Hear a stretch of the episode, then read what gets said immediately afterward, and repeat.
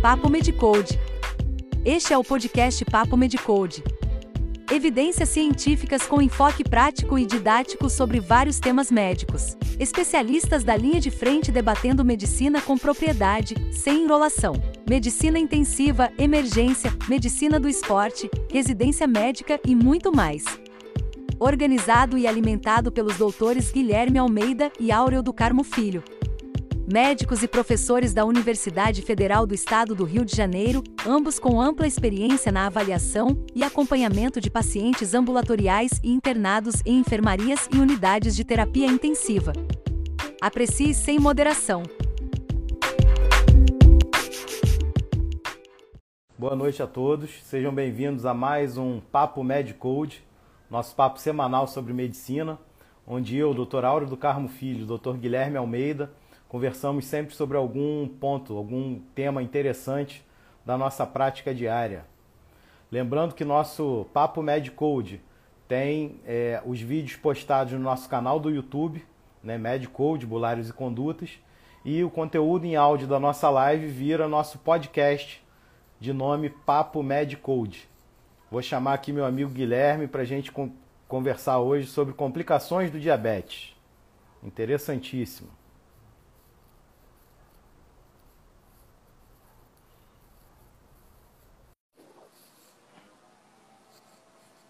Vamos lá.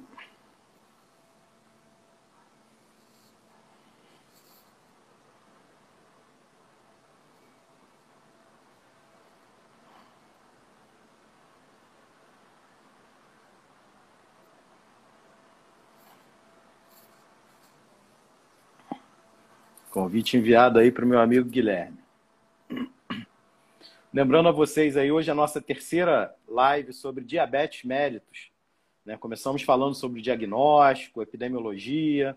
Semana passada focamos aí no tratamento da doença, né? na insulinoterapia, nos hipoglicemiantes orais.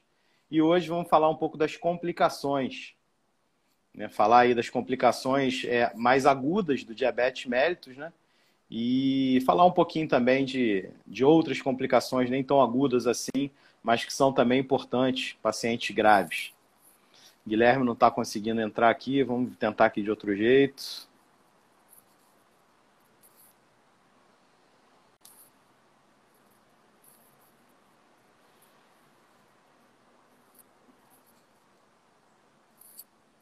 Vamos ver se agora ele consegue aqui entrar.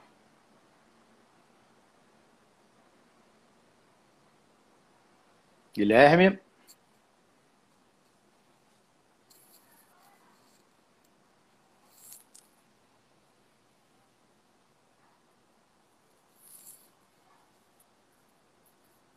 Já aceitei aqui seu pedido aqui, Gui.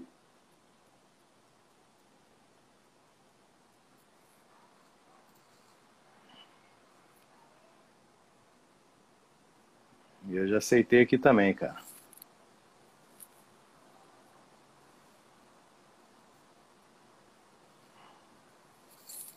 Mandei outro convite para você, Gui. Dá uma olhada aí.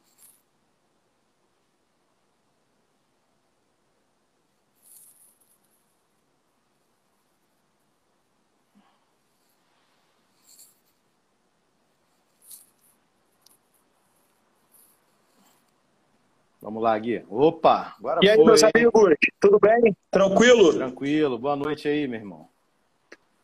Cara, super empolgado já fiz aqui aí para nosso, nosso... As honras da casa já. Tá então, bom que a gente vai direto ao assunto, né? Hoje a gente vai terminar né, essa sequência aí de três lives sobre diabetes, né? Na primeira nós falamos sobre classificação, Isso. falamos sobre dados epidemiológicos, falamos sobre diagnóstico, né? É, os critérios, etc. Na semana passada, a gente falou alguma coisa a mais em relação a tratamento, né? Principalmente tratamento de hábitos de vida, o tratamento de medicações orais e insulinoterapia. É lógico né, que não dá para a gente esgotar e tentar passar um, um treinamento que leva às vezes dois anos dentro de uma residência de endocrinologia. No geral, dentro da residência de endocrinologia, você fica um ano só no diabetes. E o segundo ano, o restante, mais diabetes. Então, eu acho que a gente, eu recebi feedback de outras pessoas, eu acho que a gente conseguiu sintetizar bem. E hoje a gente vai passar em relação a complicações, né? Isso.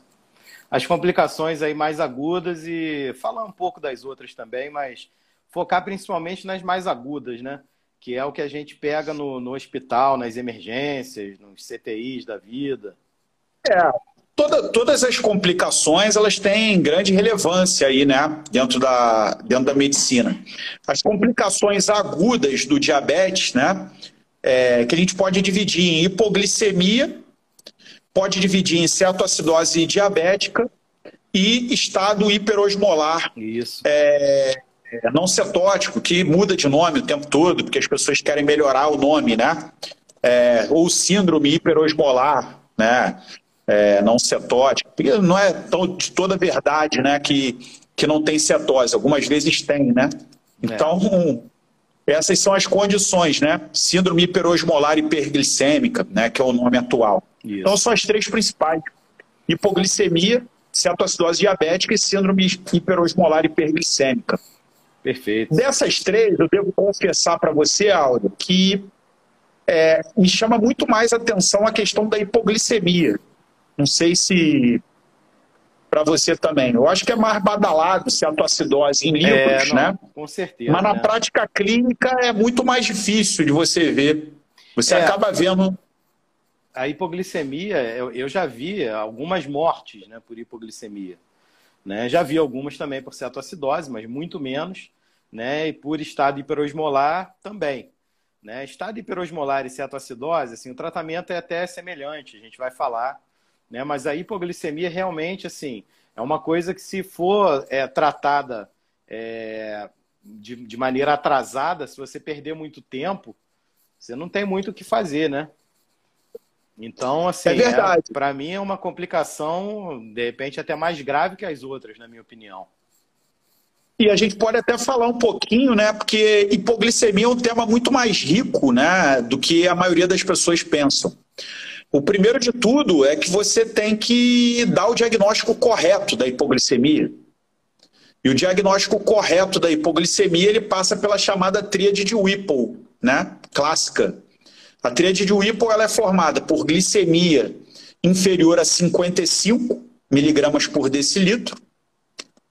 Cabe a ressalva de que você pode fazer hipoglicemia com valores maiores do que esse. A gente já citou isso aqui algumas vezes. Né? Depende do basal né, da glicemia. Quanto mais alto o basal, é, maiores os valores que podem resultar em hipoglicemia. Dois, sintomas neuroadrenérgicos e neuroglicopênicos. Sintomas neuroadrenérgicos muitas vezes também são colinérgicos, né? Sudorese, aumento de fome, tremor, tremor palpebral, né? Taquicardia. Sintomas neuroglicopênicos, confusão mental, letargia, torpor, coma, morte. Morte também é um, faz parte aí da semiologia da hipoglicemia, como você já falou bem. E o terceiro, melhora com a administração de glicose. Isso. Então, importantes diagnósticos diferenciais de hipoglicemia. Qualquer coisa que dê descarga adrenérgica. Crise de ansiedade pode dar. A pessoa achar que está com hipoglicemia não está. E aí, nesse momento que ela tem um sintoma neuroadrenérgico neuroglicopênico, você tem que medir e dar glicose. Se melhorou e se tinha glicose baixa, vai. Quantas vezes você já não deve ter visto uma crise convulsiva Vários. E vem alguém armado com diazepam é. e vem armado com uma glicose hipertônica. Faz a glicose hipertônica e melhorou. Então aborta o diazepam. Ontem eu vi mais Já um. viu isso muito, né? Já, bastante.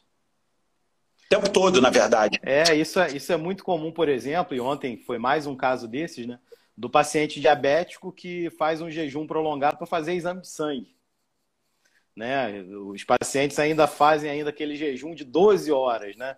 Por mais que a gente saiba que não precise disso tudo, né? Mas o próprio laboratório, às vezes, erroneamente, é, orienta o paciente a fazer esse jejum. Né? E aí o paciente toma lá é, os seus hipoglicemiantes orais, sua insulina, etc. E faz um jejum que ele não está acostumado a fazer, né? Então. E aí eu. Acontece. Os beta-bloqueadores. É, também, também tem isso, mais caros sinais, né? É porque, como os sintomas são neuroadrenérgicos e neuroglicopênicos, o neuroadrenérgico fica bloqueado né, pelos beta-blocks. Né? Isso. E lembrar né, que os hormônios contra-insulínicos é adrenalina, glucagon, cortisol e GH. Cortisol e GH não dá nada. É, o adrenalina você sente o efeito né, em relação à hipoglicemia. E aí eu queria falar um pouquinho sobre essa questão da infusão da glicose. Né? É, primeiro, os sintomas neuroadrenérgicos eles acontecem com níveis de glicemias mais altos. E os sintomas neuroglicopênicos com níveis de hipoglicemia mais baixos. Então, sintomas neuroglicopênicos quando aquela glicemia é inferior a 40. Tá conseguindo me ouvir aí? Tá me ouvindo, áudio? Tá, tá bloqueando, tá, tá mastigando aí tua, teu áudio. Tá. Então, os sintomas neuroglicopênicos geralmente acontecem com a glicemia menor que 40. Você só vai fazer infusão venosa de glicose hipertônica quando a hipoglicemia é grave, com sintomas neuroglicopênicos. Com sintoma neuroadrenérgico, você pode fazer reposição oral, e essa oral pode ser até a glicose hipertônica precisa necessariamente ser sacarose. Lembrar que o açúcar de cozinha é sacarose, né? Ele é 50% glicose e 50% frutose. E a frutose não aumenta a glicemia, porque ela não é glicose, tá? Então, a melhor forma de você elevar a glicemia é com glicose, ok? E tem uma formulazinha, cara, que eu gosto bastante, que é, é é, para tratamento IV, você faz é, 100. Por exemplo, deixa eu te fazer uma pergunta inicial. É, quando você está antes de eu passar a forma, antes de você, quando você faz o plantão e ele tem e o paciente tem hipoglicemia, o que, que a enfermagem faz? Ela dá logo duas ampolas, três, quatro ampolas de glicose hipertônica? É, a, a, eles comunicam imediatamente, né? O médico que está lá de plantão e a orientação é, é, é fazer. É, a gente faz no mínimo 40 ml de glicose 50%. Né? Tá. Aí eu, eu, vou te falar como que eu, se eu tivesse lá, como que eu treinaria as enfermeiras e como eu gostaria que fizesse. Uhum. Eu, Guilherme. 100 menos a glicemia do paciente vezes 0,4. Então, por exemplo. Isso em digamos que o seu... de, de glicose é 50? Isso. Então, por exemplo, digamos que o seu paciente está com uma glicemia de 40. 100 menos 40, 60. Vezes 0,4, 24. Então você faria 24 ml de glicose hipertônica. Se essa glicemia for menor do que 40, você multiplica por 2. Então, por exemplo, fez 30 de glicemia. 100 menos 30, 70. Vezes 0,4, 28. Vezes 2, 56. É, por que essa conta, Áurea? Essa conta é porque muitas vezes o paciente pós-hipoglicemia acaba fazendo hiperglicemia. Porque você Sim. acaba dando glicose hipertônica demais. E aí vai cair no esqueminha de correção de glicemia, vai usar insulina de novo, vai fazer hipoglicemia de novo.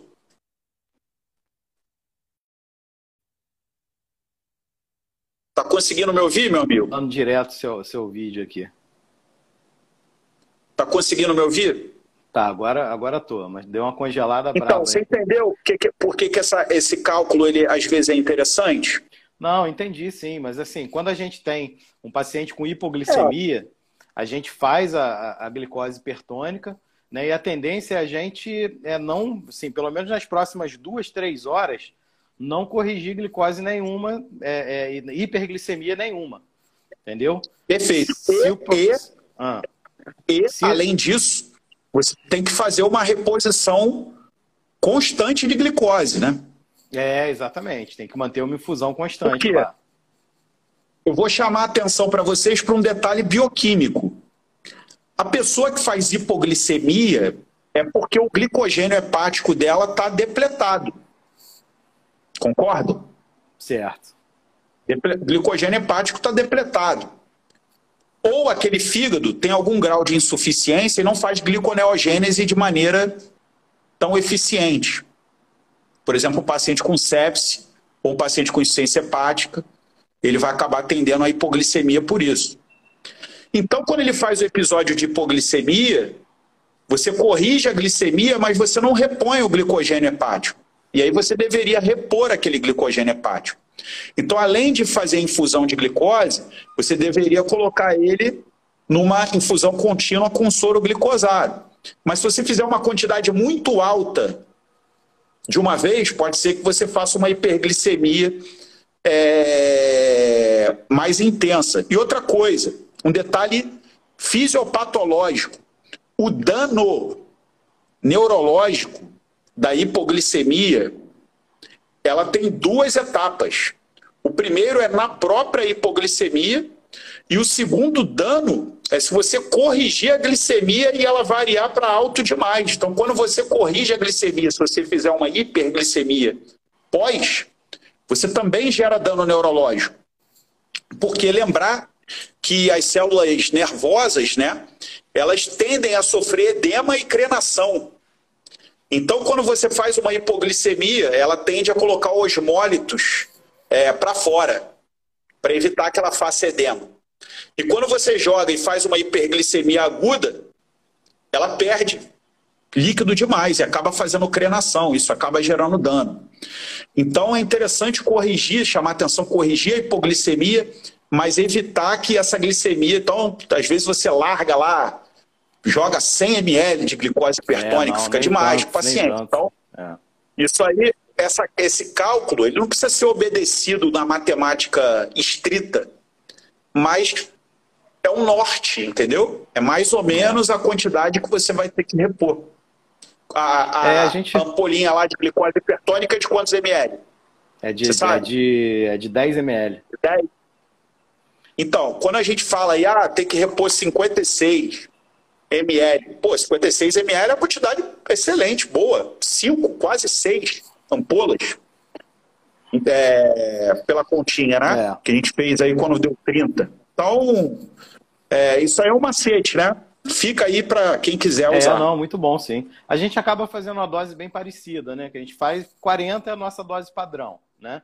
É, e aí é. a gente reavalia é, meia hora depois, 15 minutos depois, ou vê pelos sintomas do paciente, os sinais do paciente também, né? Em geral, assim, é, a gente costuma ver uma boa resposta. O bom senso predomina, né? É, exatamente. Então a gente vê uma boa resposta, mas predomina. assim, já eu já peguei casos de hipoglicemia é, refratárias por, por dose é, inapropriada Subdose. de insulina, né? E, e, dose inapropriada de insulina, né? Ah, sim, sim. Que a gente Com certeza. Volta e meia vê isso acontecendo, né? Agora nem tanto, porque agora a gente tem outras normas de segurança do paciente, né? É, então, isso diminuiu um pouco, diminuiu bastante né, o, os erros, principalmente de administração de medicamentos. Mas alguns anos atrás, né, eu era recém-formado, bota aí 20 anos aí, é, a, a ampola da, da heparina, por exemplo, né, era igualzinha da insulina. Então, eu já vi isso acontecer já, de fazerem uma dose de insulina no paciente, confundindo com heparina. Né? Então, que faz isso? uma dose cavalar de insulina, né? E um desses pacientes morreu. Eu tive o, o desprazer de, de, de, de, ver o que, de, né, de, de pegar aí a complicação. E não teve o que fazer, porque a gente não tem glucagon né, disponível em qualquer lugar, né? E aproveitar né, um ensejo, falar que hipoglicemia em etilista crônico e desnutrido, você faz infusão de glicose, mas também de tiamina, né? É, 100 miligramas. Para não ter encefalopatia de Wernicke, né? Wernicke-Korsakoff. Exatamente. Dá oftalmoplegia, né? Isso. Pode dar ataxia, confusão mental. Então, isso não é do diabético, mas é, só para ressaltar para o pessoal aí uma informação a mais. Sabe uma outra emergência ou urgência que a gente esqueceu? Ah. A hiperglicemia. É, também, também. Hiperglicemia, a hiperglicemia a, que não é cetoacidose, não é, não é síndrome hiperosmolar né? É verdade. É, hiperglicêmica. Então, por exemplo, tu tá lá dando aquele plantãozinho de domingo, na emergência, e aí acaba a missa, meio-dia. Aí vem, né, a comitiva. Bater lá na tua emergência. Ah, medir pressão, fazer aqui a medição da glicose, checa tudo aí para mim, que eu estou muito emocionada. É. Beleza, faz lá, aferição. Aí dá lá, glicemia, 250. A moça é diabética, senhora. Ah, eu não vou embora para casa com 250 de glicemia. Primeira pergunta, é uma emergência? É. 250 de glicemia? Com certeza não. Não é uma emergência. E se a pressão tivesse é 16 por 10, também não seria uma emergência hipertensiva. Como a gente já discutiu aqui anteriormente. É, com certeza. Então, o que, que você faz? Né? Olha, você pode, se você for um cara muito. É, como é que eu vou te dizer? Engajado, você pode, olha. Você tem algum exame aí? Sempre anda com exame. Ah, Aí vai ver lá, a glicada está fora da meta que a gente discutiu, você pode ajustar o hipoglicemia oral. Não é nenhuma emergência, você não precisa fazer nada, meu amigo. Agora, quando você tem glicemias superiores a 300, 350, mesmo que não tenha distúrbio hidroeletrolítico, que não tenha cetose, né, que não tenha acidose, que não tenha nada, não tenha alteração de potássio, você seria bom aplicar insulina naquele paciente. Porque níveis acima de 300 a 350 podem dar danos em órgãos-alvo. Mesmo não sendo uma emergência, é uma urgência. E aí, meu amigo, você, se você aplicar uma insulina regular subcutânea, obedecendo a regrinha que eu falei na semana passada, a cada 40, a cada 40 miligramas por decilitro acima da meta, você aplicar duas unidades de insulina regular, você vai fazer uma continha. 350. Qual é a meta? É no jejum? É até no máximo aí 140. Então tá aí o que? Os 200 miligramas por decilitro acima. A cada 40 você vai fazer dois. Então você vai fazer aí 8, 10 unidades de insulina regular. Se você fizer a subcutânea, quanto tempo vai demorar para agir? É, algumas horas, né? Três, seis horas. Então tu Exatamente. vai deixar teu paciente três, seis horas lá sentado na emergência até baixar? Faz venoso, meu amigo. Dilui lá no soro. Lógico, potássio estando normal, né? Para você não gerar uma hipocalemia nele. Ou se você quiser, você bota uma ampola de KCL tal, e corre lá. Por quê? Porque quando você faz venoso, a correção é imediata. A disponibilização do medicamento é imediata. E aí você vai conseguir corrigir aquela glicemia mais facilmente. Evidente, não vai cair 70 miligramas por decilitro na primeira hora, não vai ter uma queda tão abrupta a ponto de gerar é, repercussões metabólicas naquele paciente, mas não vai demorar seis horas, né? E aí, às vezes, a enfermagem se assusta. Pô, mas tu vai fazer insulina venosa? Vou, qual o problema? É, emergência é emergência. Pô. Né? Não é isso? É, com certeza. A gente está ali para resolver. É então, aí. quando eu falo hiperglicemia, tem a hiperglicemia não emergência. Tem a hiperglicemia que você não tem que fazer nada, e tem a hiperglicemia que é de bom tom você abaixar ligeiramente antes de mandar o paciente para casa e procurar um endocrinologista para ajustar a medicação. Perfeito. Né? E aí você quer falar, é, quer começar a introdução aí em relação a cetoacidose e síndrome hiperosmolar? É, vamos lá, vamos falar do, vamos deixar o, o melhor para o final aí. O melhor para mim é o estado hiperosmolar, que é o mais comum, né? Então, é, então vamos falar aí da cetoacidose, né? Isso, que é mais raro, mas é mais famoso, né? Ela é uma causa importante, né, até na pediatria, né? Porque muitas crianças que abrem né, o diabetes mellitus do tipo 1, é, tinha uma estatística que eu acho que é em torno aí de 50% das crianças que abriam diabetes mellitus tipo 1 já abriam com cetoacidose diabética. Então, às vezes a criança não vai fazer aquela poliúria, polidipsia, polifagia, perda de peso. Ela vai logo para a cetoacidose abrindo o quadro de diabetes mellitus tipo 1, né? É, é, isso é super importante na população pediátrica. Na população adulta, pode ser abertura de quadro também, mas na população adulta, geralmente são pessoas que abandonam o tratamento, para de usar insulina eventualmente diabetes mellitus tipo 1, tá? O diabetes mellitus tipo 2, ele pode fazer cetoacidose diabética também, mas ele tem que estar naquele estágio final. Quando a gente falou da primeira aula, a gente falou sobre isso. Tem que estar no estágio final que a célula beta já era. E aí ela vai ficar muito parecida com o diabetes mellitus do tipo 1 e vai precisar de insulina exógena, né? Isso. É... Então, é exatamente por quê, né? Eu, na outra, na outra semana, eu falei que o diabetes ele parece muito com jejum em relação ao metabolismo. Porque como é que é o metabolismo de jejum? Insulina baixa, glucagon alto. O que, que isso faz no tecido adiposo? Lipólise. Você pega lá o triglicerídeo, quebra ele em glicerol, ácidos graxos livres, o glicerol vai para o fígado, vai fazer gliconeogênese no jejum. Para quê? Cérebro, medula renal, células sanguíneas são usuários estritos de glicose. E o ácido graxo livre vai para o seu corpo usar a gordura como fonte de energia, fazer beta-oxidação. E o que, que o músculo faz? Proteólise.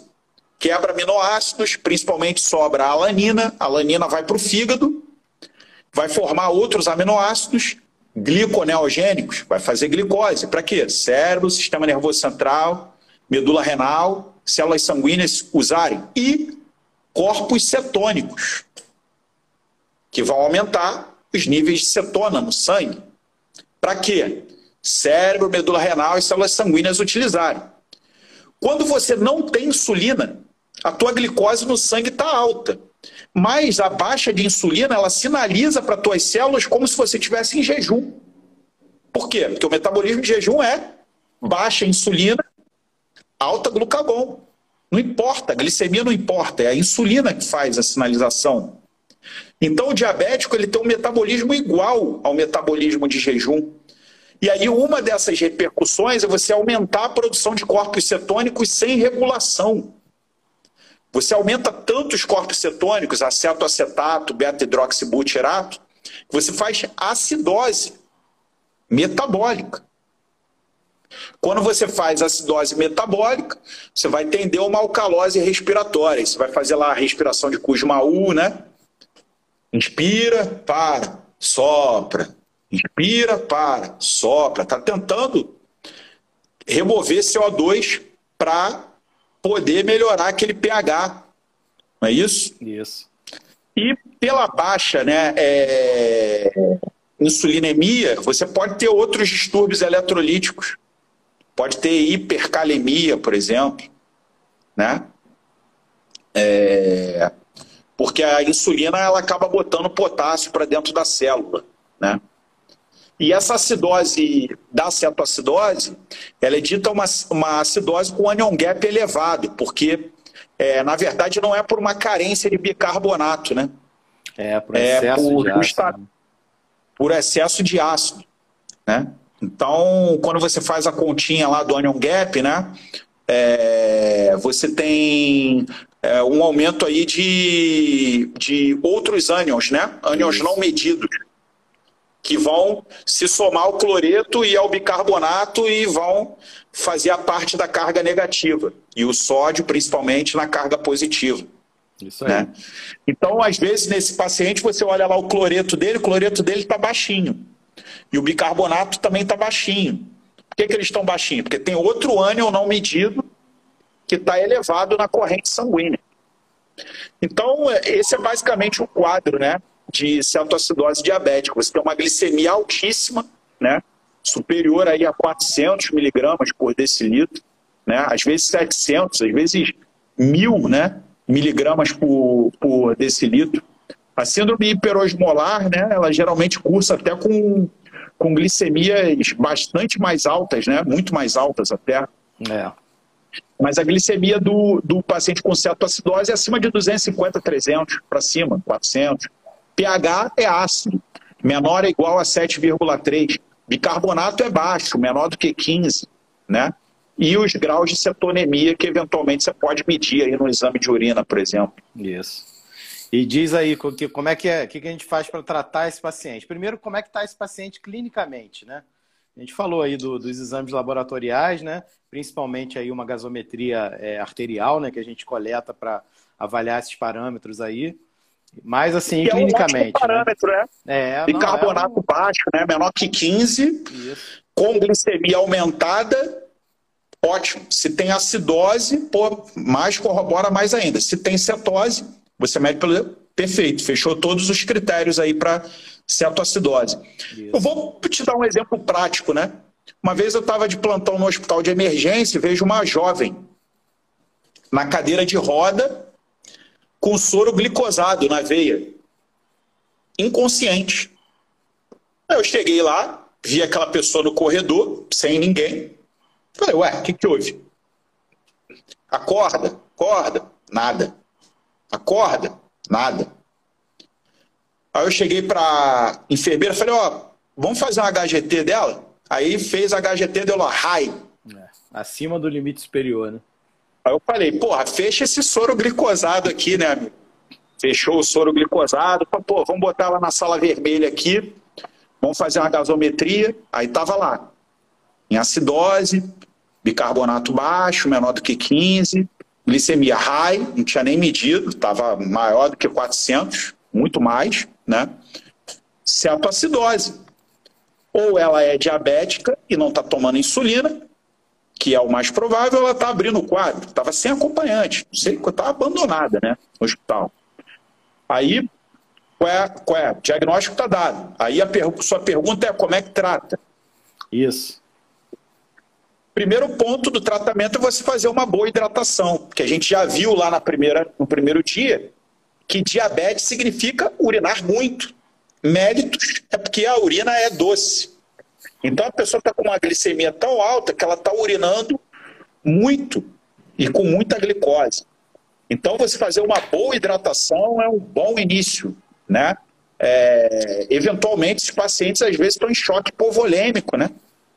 E aí você faz ali um 15 a 20 ml por quilo, é, aproximadamente um litro, né? Direto ali, na primeira meia hora. E se tiver, chegou, deu tempo de chegar exame, tiver algum distúrbio hidroeletrolítico, você já começa a corrigir, né? É, se o paciente tem uma hiponatremia, por exemplo, né? É, e é, se, se ele não tem hiponatremia, né? Se ele está tá com anatremia normal, é até bom usar o NaCl 045. Isso, tem uma, uma osmolaridade mais baixa, né? E a concentração de é, sódio mais baixa. Ajuda, ajuda a reduzir é, casos de hipercloremia também, né? Também, exatamente. Então é isso que, é, então, é isso que... que eu ia perguntar mesmo. Qual soro, né? Isso aí também é uma dúvida, é, muitas das vezes aí. Então, soro fisiológico a gente até pode usar, não tem tanto problema na cetoacidose.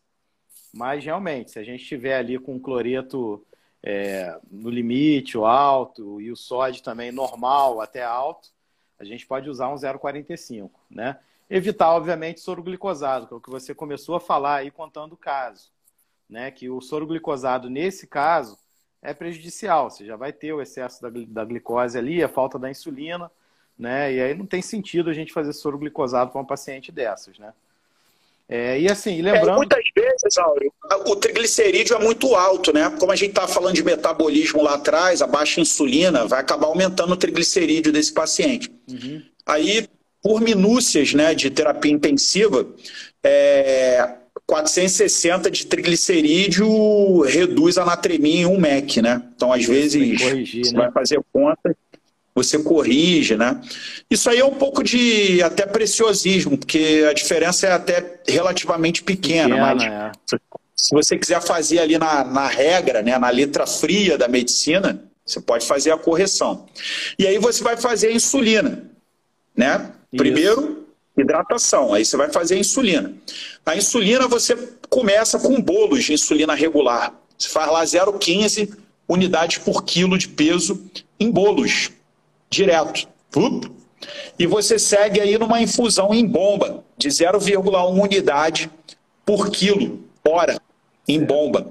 E aí vai depender da tua diluição, né? É, tem gente que dilui 250 de soro em 50 de insulina regular, que dá 0,2 unidades por ml. É, aí vai depender da diluição que você usa. A diluição mais comum que eu vejo é de 1 unidade por ml.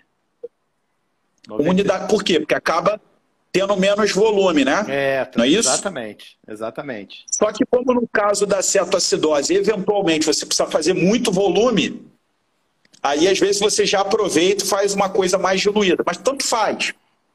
Você pode fazer uma hidratação por um lado e fazer a reposição do, da insulina por outro, que aí, às vezes vai te dar um controle maior. É, isso talvez. que, eu, isso que assim, essa é uma tendência atual na, na terapia intensiva, né? A gente Separar, tem usado. É, não, e usar, e usar soluções concentradas, né? A gente tem usado concentra, é, soluções puras. Por exemplo, fentanil puro, midazolam puro, né? É, noradrenalina, uma solução de 200 microgramas por ml, que é mais concentrada, né? E assim vai, dobutamina também pura. Então, no caso dessa menina, ela era bem magrinha, devia ter uns 60 quilos, né? Você vai fazer aí é, 0,15 o quilo, que dá 9 unidades em bolos, e seguir aí é, aplicação de 6 unidades 6 ml hora. hora aí da solução 1 para 1, nossa, né? 1 para 1, 6 ml hora. E aí o que, que você vai fazer? Você vai fazer o acompanhamento, né? É, dessa glicemia que eu vou falar daqui a pouco. Eu vou falar de outras coisas no tratamento importante. Reposição de potássio, né? Tem uma tabelinha, né? É, você vai fazendo insulina, o que, que você vai fazendo? O potássio vai caindo, porque você vai botando potássio para dentro da célula. Se o potássio ficar menos de 3,5, você para a insulina e repõe 40 mEq hora de potássio. Uma ampola de KCL tem em média 13 mEq. Certo. De potássio. Quando ele está 3,5 a 4, você continua a insulina normal e faz 30 mEq por litro de potássio. E quando está mais que 5, você não aplica potássio nenhum. É, tá então, assim, alto, assim, essa né? questão do potássio é o medo de arritmia maligna. Isso. Você está lascando insulina no teu paciente, o potássio está vup, vup, caindo. Se você não detecta isso não repõe, o paciente pode fazer uma hipocalemia grave e fazer uma arritmia maligna e acabou. É, fatal, você né? fechou a tampa é. do caixão fechou a tampa do caixão, porque cetoacidose, a mortalidade, dependendo do local de atendimento, ela gira em torno de um terço. É. Comparável a sepsis. É. Comparável até. E um quadro muito mais agudo até do que a sepsis, né? E bicarbonato, né? O bicarbonato é uma discussão, né? Aí você pode até estar tá bem mais atualizado do que eu, né? É mas a gente tendia, tendia a fazer bicarbonato, cara, é, quando a acidose era bem grave mesmo. Quando ela era inferior a 7,1, é, o pH. Isso inferior é isso 7,1. É até hoje isso, porque assim, acima disso, o bicarbonato pode ser até prejudicial, né? Então você tem. É porque tem aqueles mecanismos compensatórios, né? Exatamente, né? a curva de dissociação. É, né, a acidose, ela aumenta a dissociação da, do oxigênio da hemoglobina. Isso. Então, Esqueci assim, o nome do efeito. Efeito Bohr. Efeito, efeito Bohr. Isso. Nome disso. Então, efeito é, é... E assim, isso News a gente Bohr, vê realmente físico, na. Né? É. Isso a gente vê na prática, né, cara? Assim, o bicarbonato ele é muito mais usado do que deveria, né? As pessoas têm uma coceira quando veem lá um pH abaixo de 7,35, que é o normal, né? Mas, assim, a gente vê abaixo de 7,2, abaixo de 7,3, não tem problema. O problema é abaixo de 7,1, que aí algumas drogas que você faz já passam a não funcionar. Né? Tamanho e risco de arritmia acidez, também, né? E risco de arritmia pela acidose grave. Né? E, e, enfim, e já também o que você falou do potássio, né? Você já tem aí dois fatores aí é, predispondo a arritmias graves, né? Então, e pelo bem, fato é. do paciente urinar muito, como ele urina muito, ele acaba desenvolvendo também hipomagnesemia. Isso. E a hipomagnesemia pode levar a hipocalemia refratária. Então é importante checar também magnésio e repor magnésio, se for o caso. É. Né? Sulfato de magnésio, né? Isso aí. A gente tem a 10% também disponível. Isso. Geralmente faz uma ampolinha aí a cada três horas, né? Dividido, faz 10 ml. Né? É. Tem ampola de 50 também, mas é 10 ml. O comum é de 10%, né? É, faz um grama. Faz né? em média. Isso aí. Um grama, exatamente. E também o fósforo. Uhum. Porque a insulina vai gerar a entrada do fósforo na célula e pode levar a hipofosfatemia. Hipofosfatemia pode cursar com rabdomiólise. Isso. O organismo é uma coisa muito doida, né?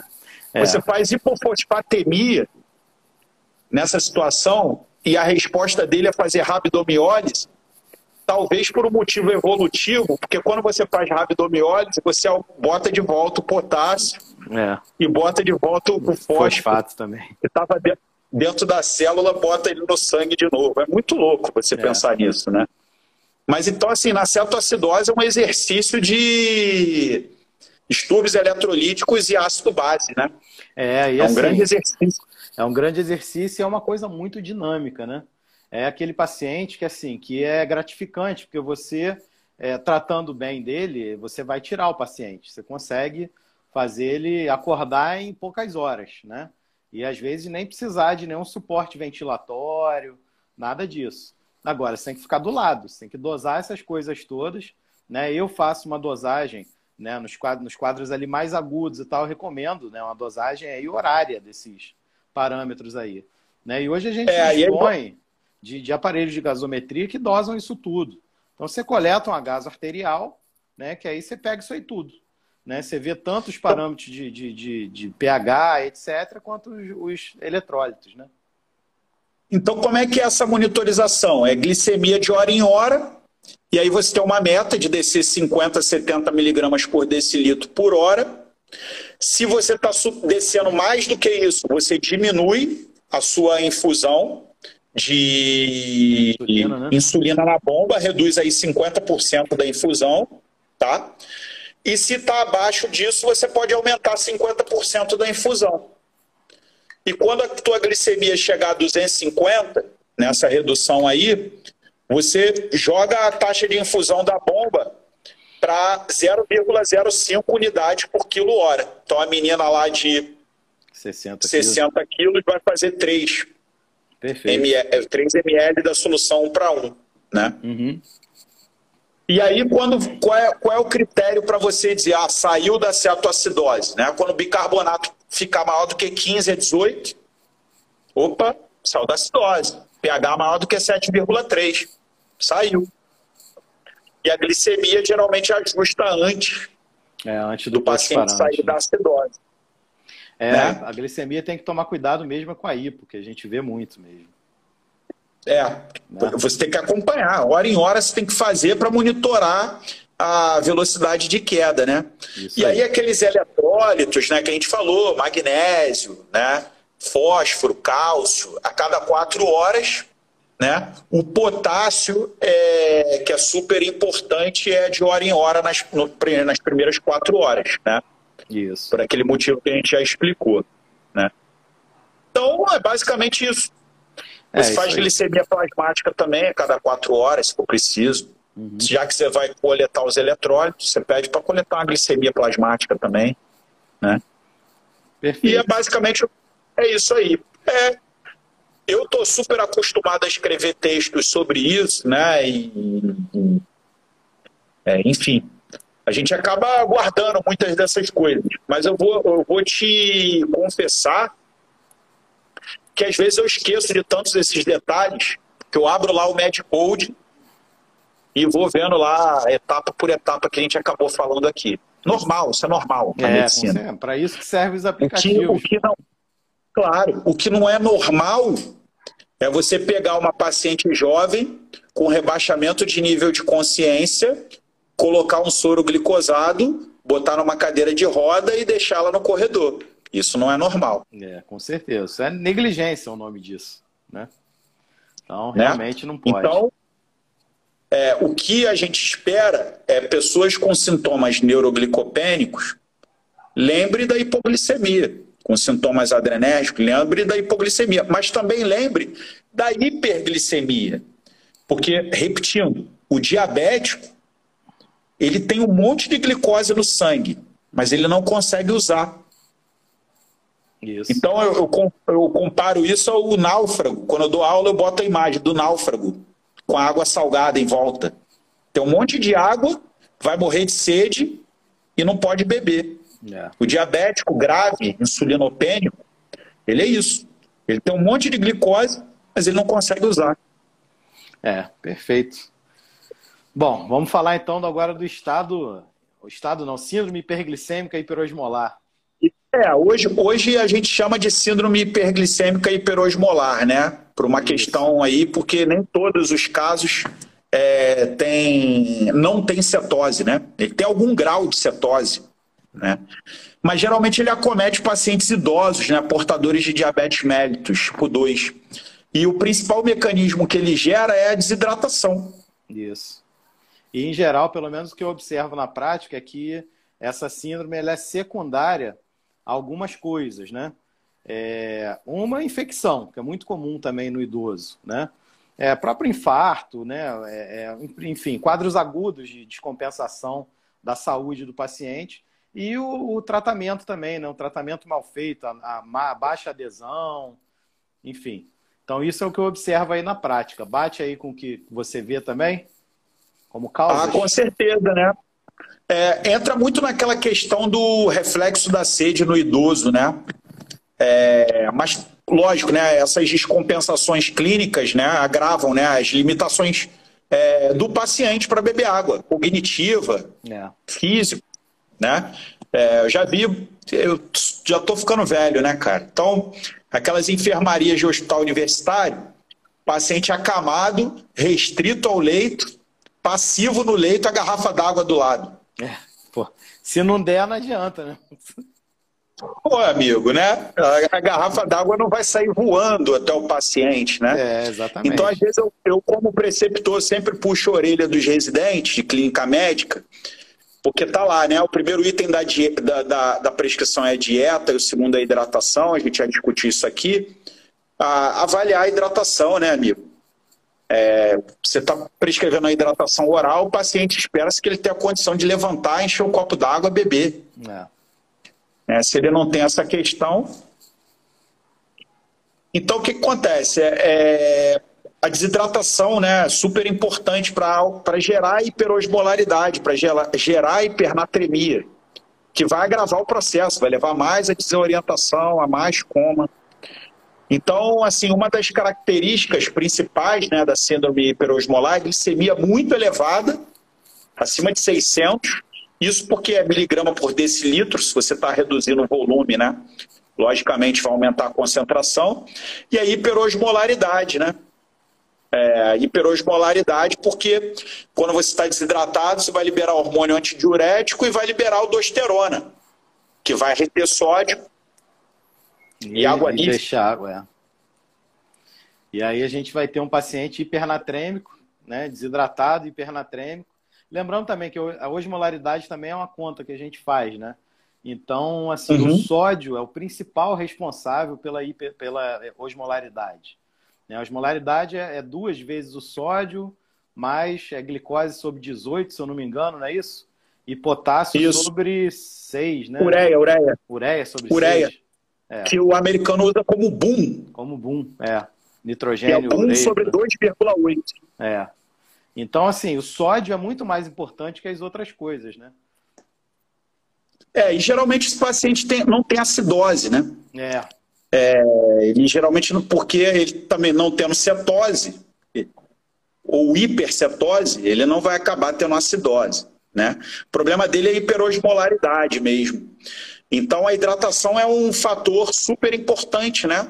No tratamento da síndrome hiperosmolar, hiperglicêmica. Isso. E todo o resto, né, que a gente citou, avaliação de eletrólitos, é, melhora da glicemia com insulinoterapia, muito semelhante ao que a gente falou para cetoacidose, né? E uma coisa que eu sempre lembro quando eu falo de síndrome hiperosmolar hiperglicêmica, e até na cetoacidose também, é o risco de trombose, né? Isso. O paciente que tem alto risco de ter trombose venosa profunda e TEP. É. Então, não esquecer, é um outro assunto, mas não esquecer da anticoagulação profilática nesses pacientes. É, Tem que gente... começar logo de início. Não dá para você ficar moscando muito para fazer isso, não. É, isso é um aumento da viscosidade sanguínea, né, na verdade, né? Então, exatamente, isso daí favorece exatamente. muito a, a, ocorrência das tromboses. Então, assim, o estado hiperosmolar, então a síndrome hiperosmolar, é, o tratamento principal, então, né, isso eu vejo na prática também, é a hidratação, né? E o que, que você me diz da hidratação com soro fisiológico para esses casos?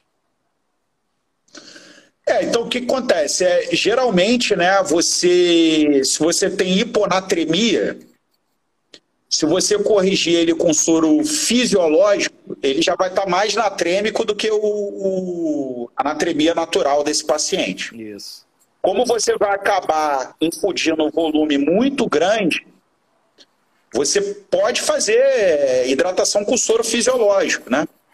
Você só vai mudar é, esse soro para NaCl 0,45 quando aquela anatremia estiver ajustada. Isso. É, a gente tem. Que aí, na verdade, o seu desejo é evitar a hipercloremia. Isso. Né? É. Mas então, assim, eu não, eu não vejo motivo, tá? Nesse caso especificamente, com paciente hiponatrêmico, de você fazer é, soro salino, né? Com, não, salino, 3%. Ah, sim, não. Para repor o sódio. Na verdade, o que, vai, o que vai melhorar o sódio desse seu paciente é você reidratar e bloquear os sistemas endócrinos é, de desidratação, que é hormônio antidiurético, que vai reabsorver água livre. Entendeu? É. Então, você pode usar o soro fisiológico 0,9. Quando você corrigiu a, a, anatremia, você troca ele para 0,45. Isso aí. É, assim, tem que ver sempre a anatremia, porque assim, o soro é, fisiológico, ele tem uma concentração ali de 154, né? Max por, por litro. Que, já vai, que certamente já vai estar tá mais natrêmico do que. É, natrêmico. Vai estar tá com maior concentração de sódio do que a natremia desse paciente. Isso, que o normal. Então não tem necessidade de, de soro 3%. Não, de jeito de nenhum. Precisa disso. Não precisa mesmo. Você pode fazer um fisiológico normal. É. A partir do momento que a natremia corrigiu, e ela vai corrigir porque você vai bloquear o hormônio antidiurético, vai estar infundindo o fisiológico, que vai ter uma concentração de sódio um pouquinho maior. Corrigiu, está acima de 135, pode passar para o 0,45 tranquilamente. Isso. Ou outras soluções também, né? Um ringer simples, né? Que tem também é. alguns outros eletrólitos e tem menos sódio também, né? E a insulina? Como é que a gente faz a insulina nesse, no, na síndrome hiperosmolar? Idêntico. Faz igual a cetoacidose. Existiu e existe né, uma discussão do bolo, que não haveria uma necessidade de fazer aquele bolo de 0,15 de regular para é, começar na, na, síndrome hiperosmolar hiperglicêmica. É, mas, mas eu, eu vou dizer para... Fala. 800 de glicemia, quem é que não vai fazer um bolo? É isso que eu ia te falar. Não, não tem assim, como. É, na ausência de a ausência de evidência não é evidência de ausência. É, exatamente. Ou seja, você não tem evidência, mas isso não quer dizer que não tenha é. evidência. Simplesmente porque ela não foi pesquisada. É. é e os especialistas, ultra especialistas em síndrome hiperosmolar hiperglicêmica divergem às vezes nessa questão do bolo. É, porque conforme você vai estudando mais, vai surgindo mais dúvida mesmo, né? Mas, assim, é, não tem como você ver uma glicemia, porque a gente vê glicemias de 600, 500, 800, né? Então é difícil a gente não fazer um bolo né, de, de insulina aí. Até porque não é nenhuma e dose quando ela absurda. baixa de 250, né? Ela baixa de 250, o paciente está acordadão, é. de oral pérvia você vai começar a virar a hidratação para oral, começar a liberar a dieta oral, vai trocar a insulina venosa pela insulina aplicada subcutâneo, e aí segue, segue o jogo. É isso aí, meu amigo. E como é que a gente avalia se esse paciente Beleza. saiu da, da síndrome hiperosmolar? Então, é basicamente pela correção da osmolaridade, né? É isso aí. É diferente da, do estado hiperosmolar não cetótico, porque o estado. Perdão, é diferente da cetoacidose diabética, porque você não vai avaliar cetonemia e o paciente não tem alteração tão intensa de bicarbonato e de, e de pH. Então, espera-se que a osmolaridade plasmática fique menor do que 315. Isso aí. A glicemia é menor que 250 e assim por diante. Perfeito, meu irmão. Satisfeito, hein? Muito boa discussão Beleza? aí. Falamos aí. Foi bom a gente conversar Muito aí bom, esses, essas três semanas de diabetes.